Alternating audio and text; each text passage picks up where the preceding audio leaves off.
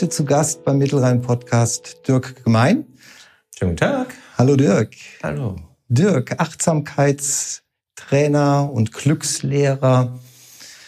Ja, Glückslehrer, das macht mich jetzt erstmal ganz neugierig. Mhm. Ähm, wie kann man denn Glück lernen? Ja, das ist eine gute Frage. Ich glaube, den Anspruch, glücklich zu sein, entwickelt man, wenn man aus einer Phase kommt, wo man sehr unglücklich war mhm. und man sich die Frage stellt, warum habe ich in meinem Leben so viele Dinge gemacht und irgendwie nie das Gefühl gehabt, wirklich glücklich zu sein. Und äh, ich hatte da eine größere Lebenskrise, können wir vielleicht später nochmal drauf eingehen. Aber diese Lebenskrise hat mich dazu genötigt, mich auf den Weg zu machen, Glück zu lernen. Und ich habe schon in jungen Jahren mich immer gefragt, was ist der Sinn des Lebens? Warum bin ich hier? Warum bin ich geboren worden? Habe gar keine Antworten gefunden.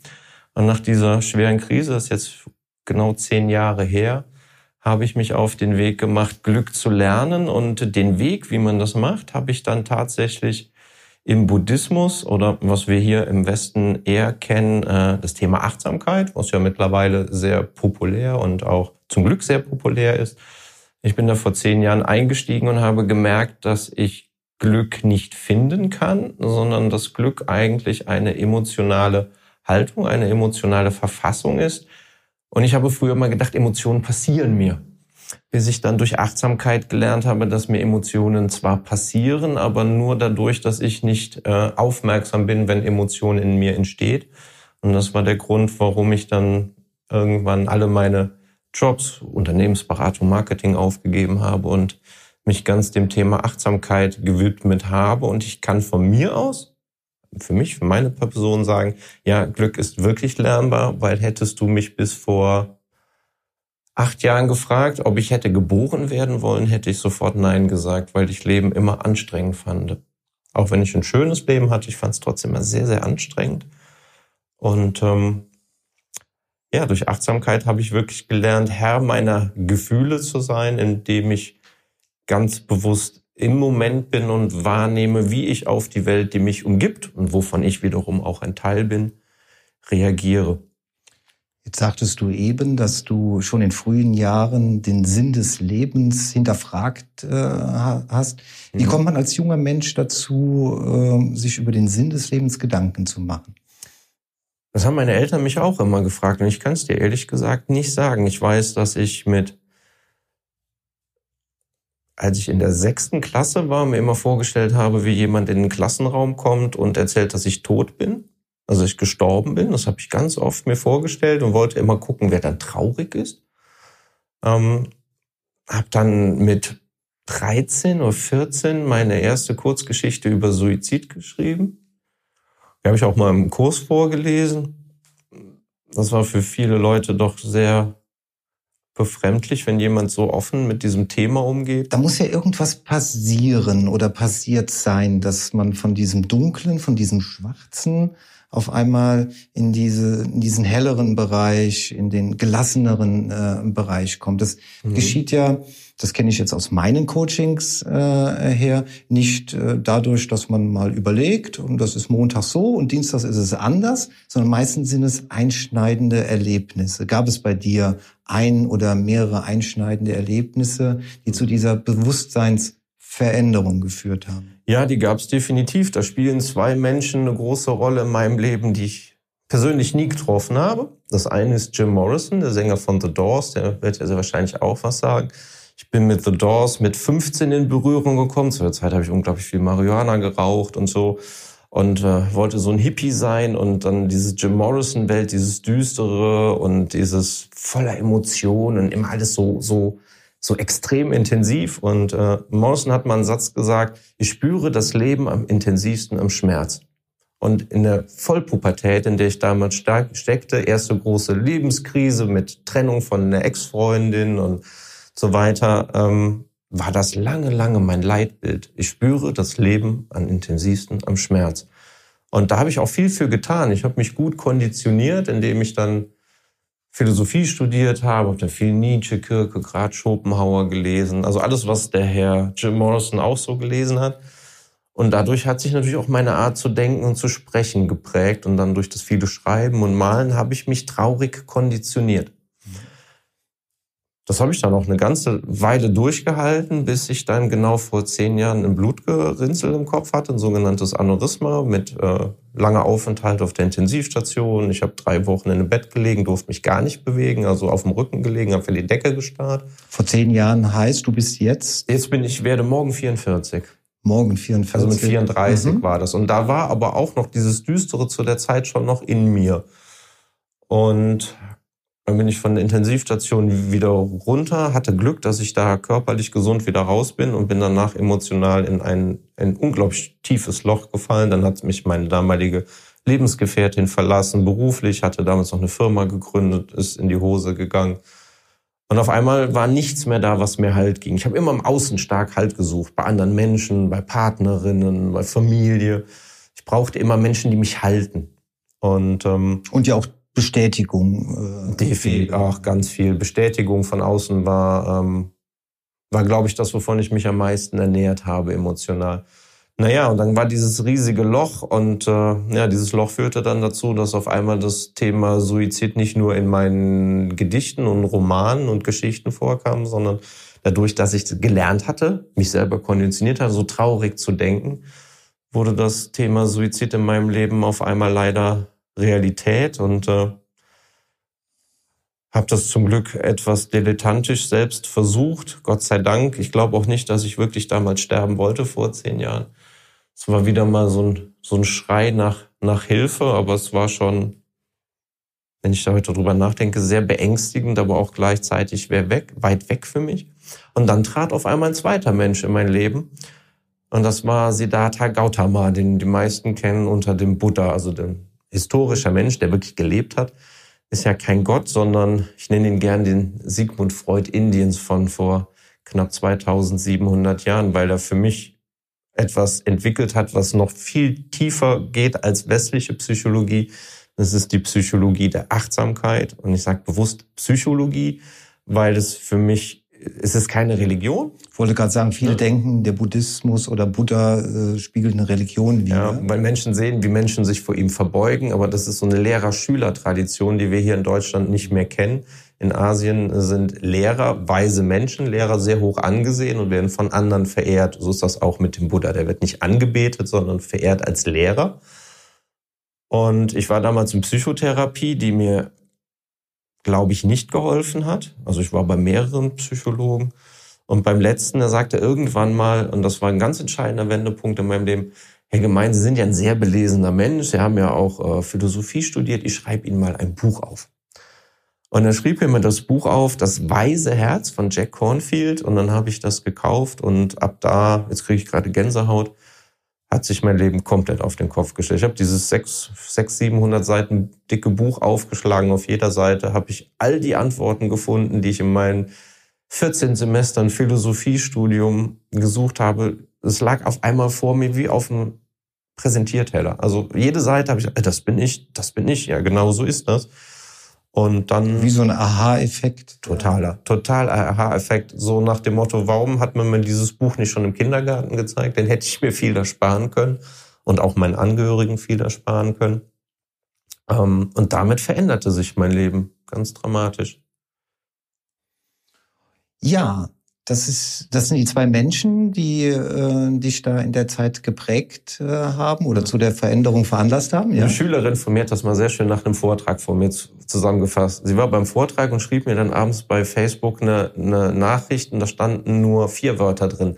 Leitbild, also Leit mit D, mhm. Jim Morrison, Leitbild mit T von man wird geleitet, Buddha. Und das äh, sage ich auch gerne in den Kursen. Mein Leben kann man so zusammen zusammenfassen. Irgendwann habe ich die Jim Morrison Poster abgehangen und habe einen Butter hingestellt. Und seitdem hat mein Leben eine so fantastische Kehrtwende genommen. Ähm, auch ein Grund, warum wir zwei hier sitzen. Auch darüber haben wir wollen uns kennen. Genau.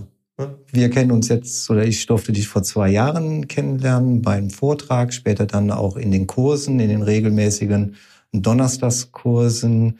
Und ähm, da hattest du an einem Abend mal auch einen Bericht äh, uns Schülern äh, gegeben von deiner Reise in Asien oder nach Asien. Du warst mehrere Wochen in Asien unterwegs äh, gewesen. Und wenn man dich dann so erzählen hört, dann hat man das Gefühl, wirklich dabei zu sein. Also unheimlich authentisch äh, gibst du diese Zeit äh, wieder. Und äh, in mir, und ich weiß auch von vielen anderen Kursteilnehmern, auch der Wunsch, mal so was Ähnliches zu machen. Kannst du vielleicht einen kurzen Einblick geben von deiner Asienreise? Mhm. Ja, ich habe dieses Buch gelesen über Achtsamkeit und da stand immer meditieren, meditieren. Naja, das war damals noch nicht so on vogue, wie das heute ist. Ne? Damals war man ja, war man wirklich ein, ein Hippie, ein ausgeflippter Typ, wenn man mit dem Thema Meditation in die Ecke kam. Na, auf jeden Fall stand das in all diesen Büchern. Ich habe nach Jack Cornfield viele gelesen. Und dann irgendwann habe ich mir einen Rucksack gekauft, dann habe ich mal nach Flügen gegoogelt und irgendwann habe ich auf den Knopf gedrückt einen Flug gebucht. Das war zu der Zeit, als es mir noch sehr schlecht ging und bin dann alleine mit dem Rucksack, mit dem One-Way-Ticket nach Asien und bin dann da, bin nach Thailand und bin da in Dschungelkloster gegangen. Das muss man sich so vorstellen. Man kann sich nicht anmelden, man kann da hinfliegen, hinfahren und dann sagen die dir, ob du mitmachen kannst. Heißt, man ist 14 Tage im kompletten Schweigen, du gibst alles ab.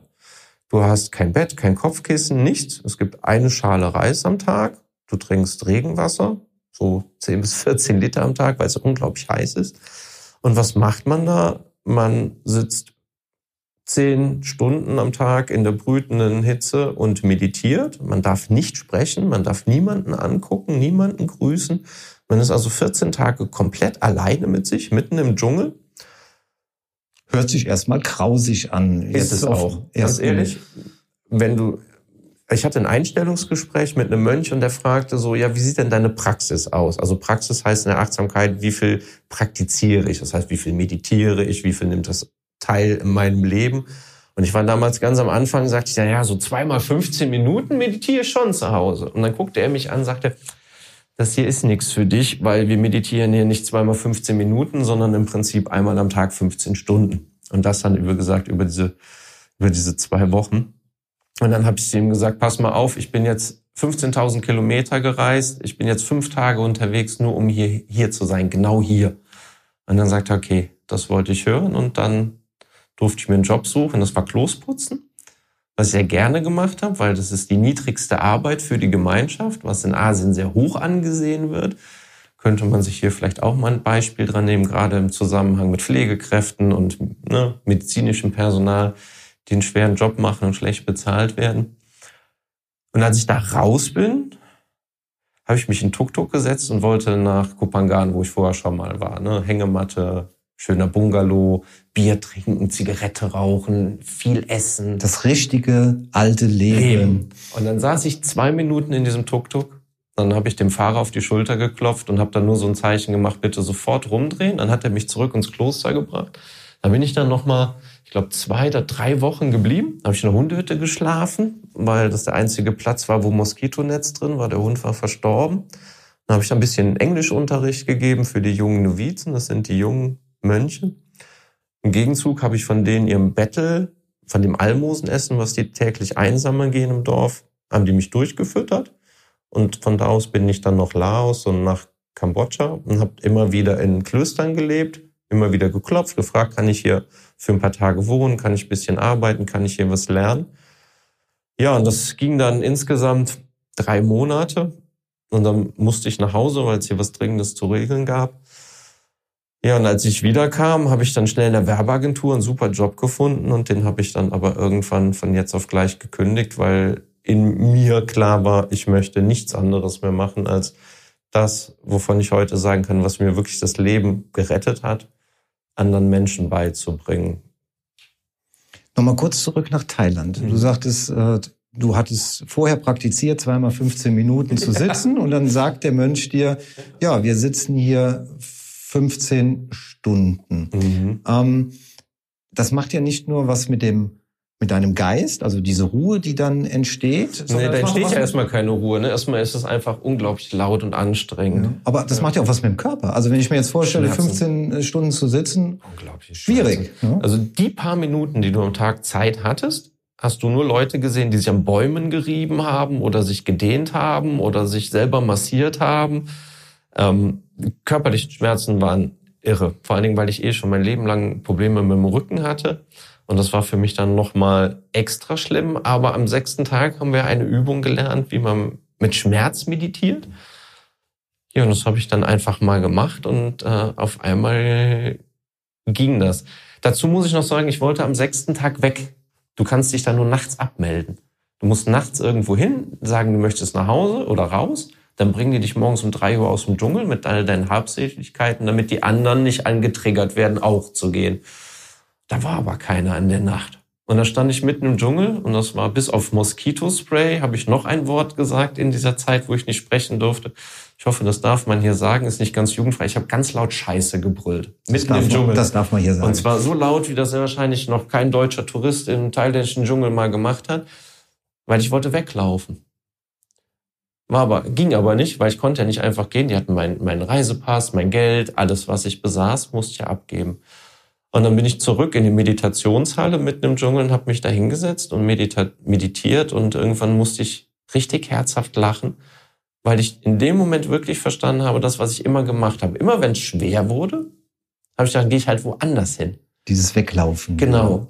Aber mir ist durch Achtsamkeit eins bewusst geworden. Ich kann hinlaufen, wohin ich will. Einen nehme ich immer mit und das bin ich, meine Muster, meine Ängste, meine Wünsche, also alles, was mich als Mensch ausmacht nehme ich an jeden Ort mit, in den ich gehe. Und dann funktioniert Weglaufen nicht mehr. Und das ist das Schöne, jetzt kriegen wir den, den Bogen sehr schön zur Achtsamkeit und zur Meditation. Meditation ist ja das, im Grundkurs nenne ich das manchmal, das sich selber aushalten lernen. Du sitzt da mit dir ganz alleine, ohne jegliche Ablenkung. Deswegen bin ich auch damals nach Thailand so radikal, äh, in so einer radikalen Unterricht quasi in den Dschungel gegangen und nicht hier in so ein Wohlfühl-Retreat mit dreimal Essen am Tag und kuscheligen Betten, weil du genötigt bist, mit dir ohne Ablenkung mal zu hören und zu spüren, was in dir eigentlich vorgeht. Und das ist ja im Prinzip das, wo Achtsamkeit den Fokus drauf legt, zu merken, wie man auf innere und äußere Reize reagiert und damit eben dann auch Emotionen selbst herstellt. Ich höre für mich daraus, dass äh, wenn ich mit mir im Reinen bin, dass ich auch mit fast jedem anderen klarkomme, mit jedem anderen Mensch klarkomme? Ja, ja. Ich habe seitdem, muss ich mir vorstellen, du sitzt da in diesem, in diesem Dschungel mit, am Anfang waren wir ungefähr knapp 100 Leute. Ich glaube, nach drei Tagen waren wir noch 20, weil die meisten abgebrochen haben, weil das ist halt kein Urlaub. Ne? Das muss man schon wirklich wollen. Wenn man das nicht will, wird man das nicht schaffen.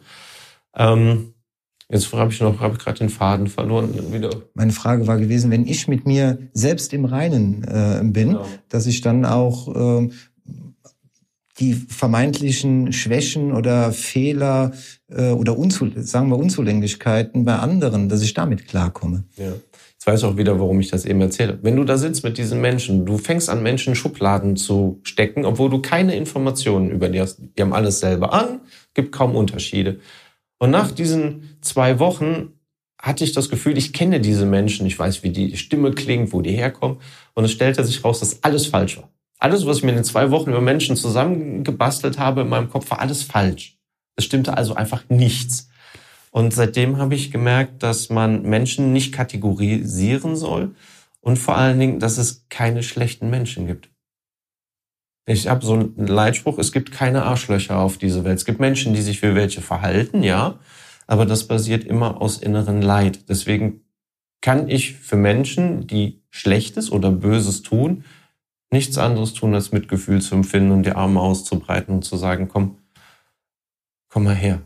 Weil jede Form von Negativität, die Menschen nach außen bringen, basiert immer auf Leid oder innerer Unzufriedenheit, ungelösten Fragen und Konflikten in einem, die sich dann manifestieren in, in Gier, in Habsucht, in Rechthaberei, in Betrügen, Belügen oder was auch immer. Aber es ist Leid. Also ist die, die Kernursache für schlechtes Handeln oder für unzulängliches Handeln ist Leid. Ja. Ja, das würde ich tausend Prozent unterschreiben. Ja. Und jetzt erinnere ich mich an einen Satz aus deinen äh, Kursen. Wenn du sagst, Glück ist die Abwesenheit von Leid. Schön, dass du darauf kommst, weil ich habe ja, wie gesagt, 14 Semester Philosophie studiert und noch äh, nebenbei noch Psychologie, ein paar Semester und Soziologie und so weiter und so fort.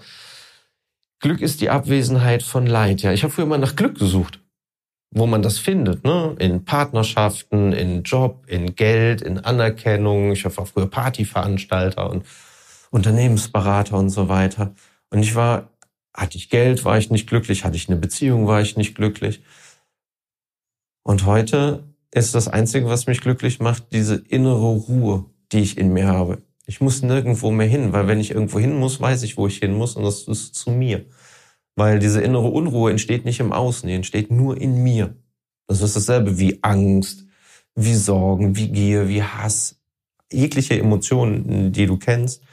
Und ähm, wenn ich mich darauf konzentriere, was mich leiden lässt, und das annehme als mich selbst, weil meine Emotionen habe ich selbst gemacht.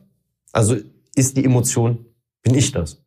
Wenn ich diese Emotion ablehne, wie Angst, dann lehne ich mich selbst ab. Und das ist so die Quintessenz, was ich gelernt habe aus der Achtsamkeit, dass Leid eigentlich nur eine Vorstufe zum Glück ist. Ich muss mich ums Leid kümmern.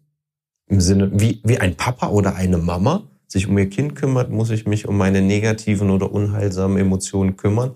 Wenn die weg sind, bin ich automatisch glücklich. Ganz einfaches Beispiel aus, aus Coachings, die ich mache. Wenn ich jemanden frage, ist dir, wenn dir kalt ist, ne? stell dir mal vor, dir ist jetzt kalt und dir ist nicht mehr kalt, was ist dir denn dann? Dann ist mir warm. Siehst du. Und wenn du leidest und du leidest nicht mehr, was bist du denn dann automatisch? Dann bin ich glücklich. Genau. Und deswegen müssen wir uns nicht um etwas kümmern, was uns glücklich macht. Du kannst ja Leid haben. Stell dir Leid vor wie so eine Schlammkugel und du garnierst die mit so Glücks Stickern. Neues Auto, neuen Job, neue Frau, neues Haus, neue Turnschuhe oder irgendwas. Da verschwindet das Leid nicht. Dann hast du so einen Kuchen, der ist Leid und oben drauf sitzen so Glückskirschen. Wir müssen uns um das Leid kümmern, also um das, was uns leiden lässt. Wenn, wenn wir einen Körper haben, der krank ist, dann gehen wir automatisch zum Arzt. Das sind, haben wir gelernt, um uns um die Leid des Körpers auf systematische Art und Weise zu kümmern. Ne, hast du Ohrenschmerzen, gehst zum HNO, Zahnschmerzen zum Zahnarzt. Und wenn wir auf dem Sofa sitzen und unglücklich sind, dann kommen all diese Ablenkungsmanöver. Fernsehen, Fernsehen, genau, Konsum, Süchte, Ablenkung und so weiter. Wenn mein Zahn weh tut, gehe ich zum Zahnarzt, der sucht nach der Ursache und dann soll das behoben werden.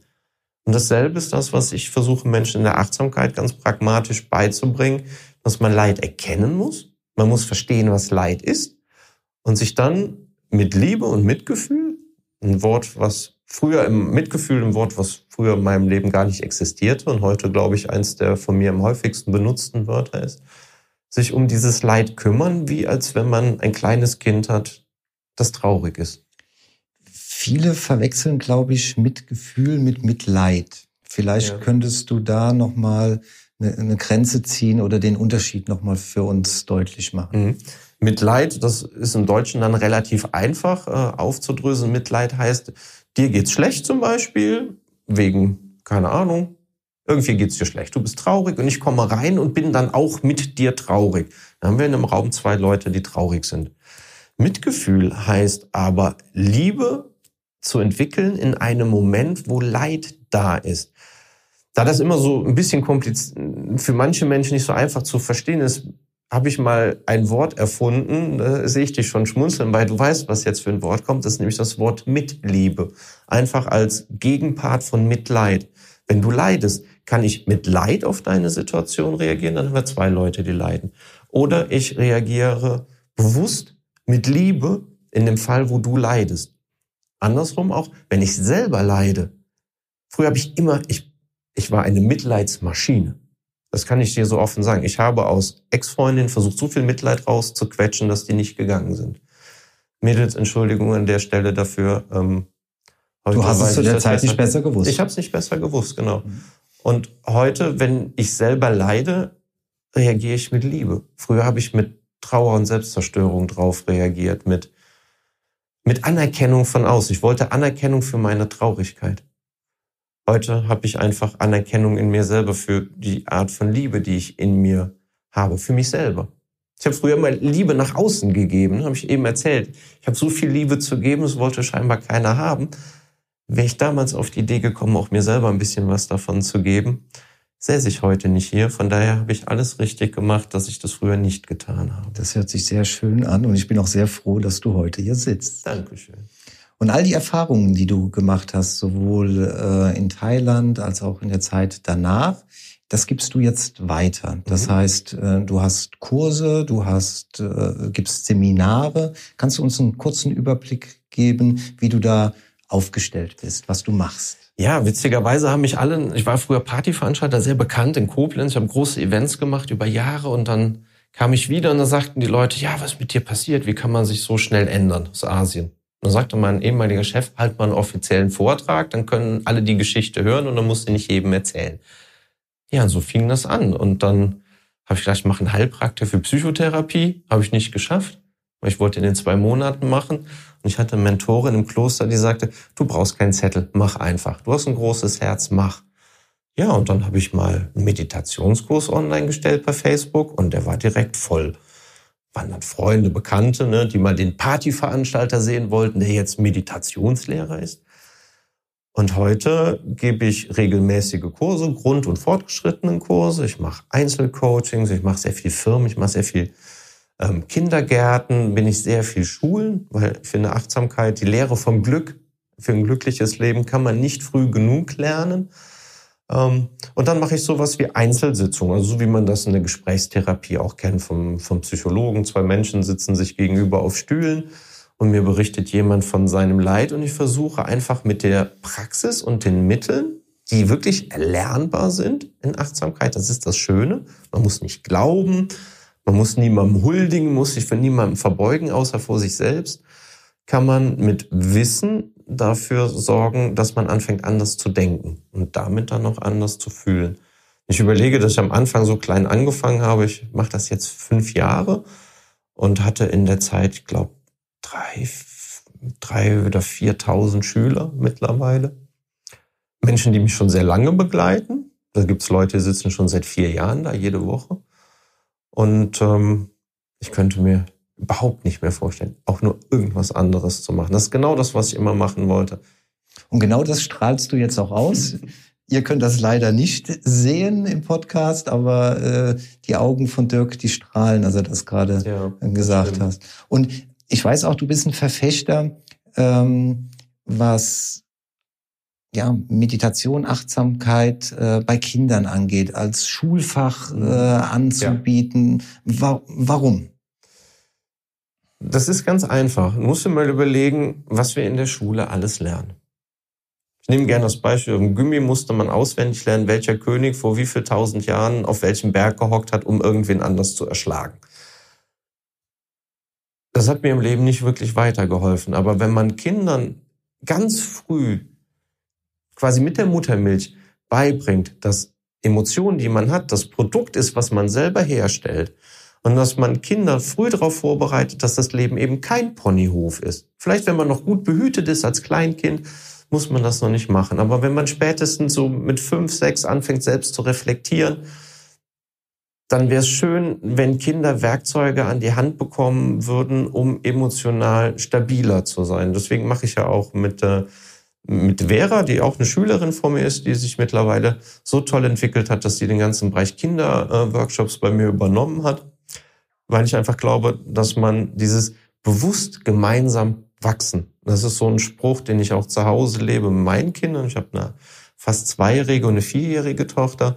Ich möchte denen das Leid, was ich erlitten habe durch Nichtwissen, möchte ich denen einfach ersparen, dass sie sich selber viel besser verstehen, selbstregulativ mit Emotionen umgehen können. Also ich mache zu Hause keinen Unterricht mit meinen Kindern, die saugen das einfach auf. Also die leben große, das, die leben das die, schon. Ja, ich meine, was machen kleine Kinder? Die ahmen das nach. Wenn sie einen Vater haben, der glücklich ist und sie sehen, wie ich auf Probleme reagiere, dann ahmen die das nach. Ich sitze nicht zu Hause und grübel und fluche und die Welt geht unter. Nee, ich, früher habe ich gesagt, früher hatte ich Probleme. Heute brauche ich keine Probleme mehr. Heute brauche ich Lösungen. Sehr schön. Wenn äh, sich jemand dafür interessiert, für deine Kurse, für Dirk Gemein, ähm, wie findet er dich? Wie, äh, wie wird man auf dich aus, aufmerksam, außer jetzt bei dem Mittelreim-Podcast? Mhm. Also ich bin im Internet natürlich vertreten, wie wir alle. Ich habe eine Internetseite, die ist einfach dirkgemein.de. Mich findet man bei Instagram und äh, bei Facebook. Und da kann man sich ein paar Videos angucken, vielleicht auch den Podcast hier, den wir zwei heute aufnehmen. Und da kriegt man, da gibt's auch Fernsehinterview und da kann man so ein bisschen Eindruck bekommen, wer ist dieser Mensch, der sich selber Glückslehrer nennt? Äh, was erzählt er eigentlich so? Wie sieht er aus? Und kann ich mit dem? Und das habe ich gemerkt, ist ein guter Einstieg, weil ich ganz von ganz vielen Leuten höre, die zu mir kommen. Ich habe mir dieses Video angeguckt und dachte mir, hey, was der in der Viertelstunde gesagt hat, das klingt irgendwie logisch. Ähm, das möchte ich auch lernen. Und wie du selber weißt, sind wir manchmal sehr viele und es ist auch einfach ein irres Gefühl, mit erwachsenen Menschen einen Ort zu schaffen, wo man über Liebe sprechen, ich kriege wieder Gänsehaut. Ja, das fängt bei mir ja, auch gerade an. Bei, bei dir auch, obwohl es hier nicht kalt ist, über Liebe, über Mitgefühl sprechen kann. Wenn ich an die Abende denke, wo sich fremde Menschen Tränen überströmend in den Arm liegen oder einfach nur von fremden Menschen in den Arm genommen werden wollen, weil man eben nicht meins und deins und schneller, höher, weiter, sondern wir. Intersein ist so ein ganz wichtiges Wort. Und gerade in der aktuellen Situation, wo wir Corona haben, sehen wir, dass keiner für sich alleine ist. Und das ist was, wovon ich schon seit Jahren rede. Wir sind eine Welt, eine Menschheit, inklusive Tieren und Natur. Und wir müssen anders denken. Weil wir alle miteinander verbunden sind. Genau, weil alles miteinander verbunden ist. Das kann man, glaube ich, heute so drastisch kriegen wir das bewusst gemacht, wie eng verzahnt das ist. Und es kann nicht sein, dass wir denken, dass wir es hinter einem Zaun mit Raketen verstecken, dass wir dadurch irgendwas besser machen. Und ich würde mir sehr, sehr wünschen, wenn die Menschen da draußen jetzt aufwachen und diese Welt sich danach nachhaltig verändern würde. Und ich glaube, dass du mit einem ganz entscheidenden Beitrag dazu beiträgst, dass die Welt ein Stückchen besser wird.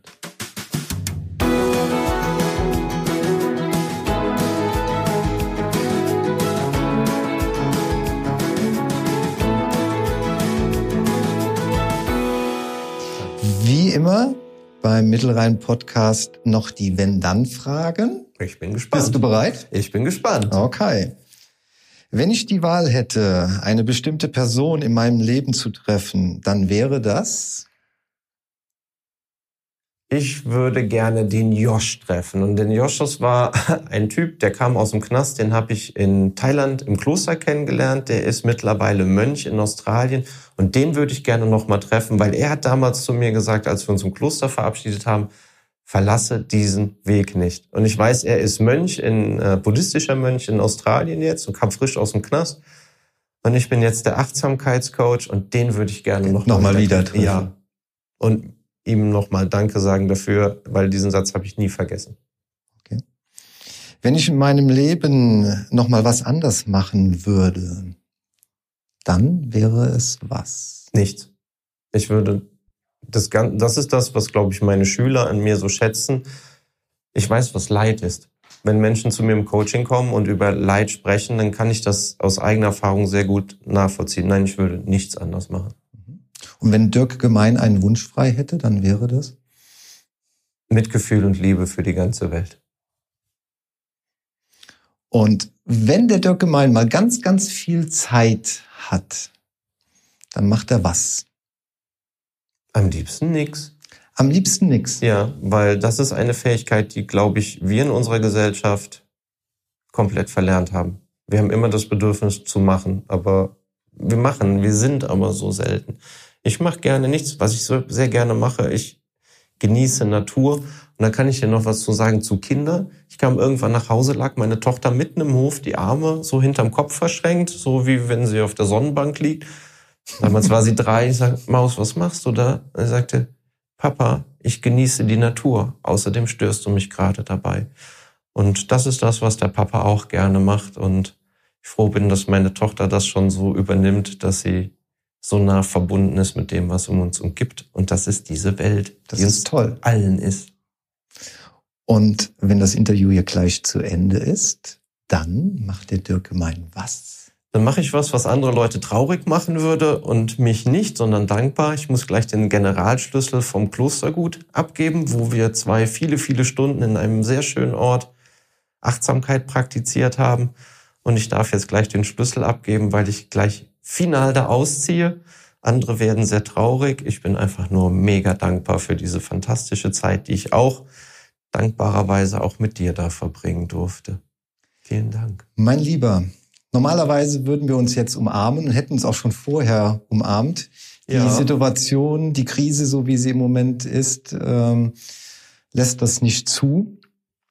Ich möchte mich ganz herzlich dann auf diesem Weg bedanken, dass wir die letzten Minuten, letzten 40 Minuten ein wirklich tolles, intensives Gespräch führen konnten und äh, dass du nicht nur mir, sondern auch der Zuhörerschaft draußen beim Podcast einen kurzen Einblick in dein Leben und äh, was es heißt für dich, Achtsamkeit zu leben, achtsam zu sein, äh, wiedergeben konntest. Und ich hoffe, du, oder ich bin mir sicher, dass viele Menschen sich von dir inspiriert fühlen und du einen ganz entscheidenden Beitrag dazu leistet, dass diese Welt ein Stück besser wird. Vielen Dank, mein Lieber. Pass auf dich auf. Danke. Schön, dass du mich eingeladen hast. Schön, dass du da bist. Ja, Andreas, mein Lieber. Vielen Dank.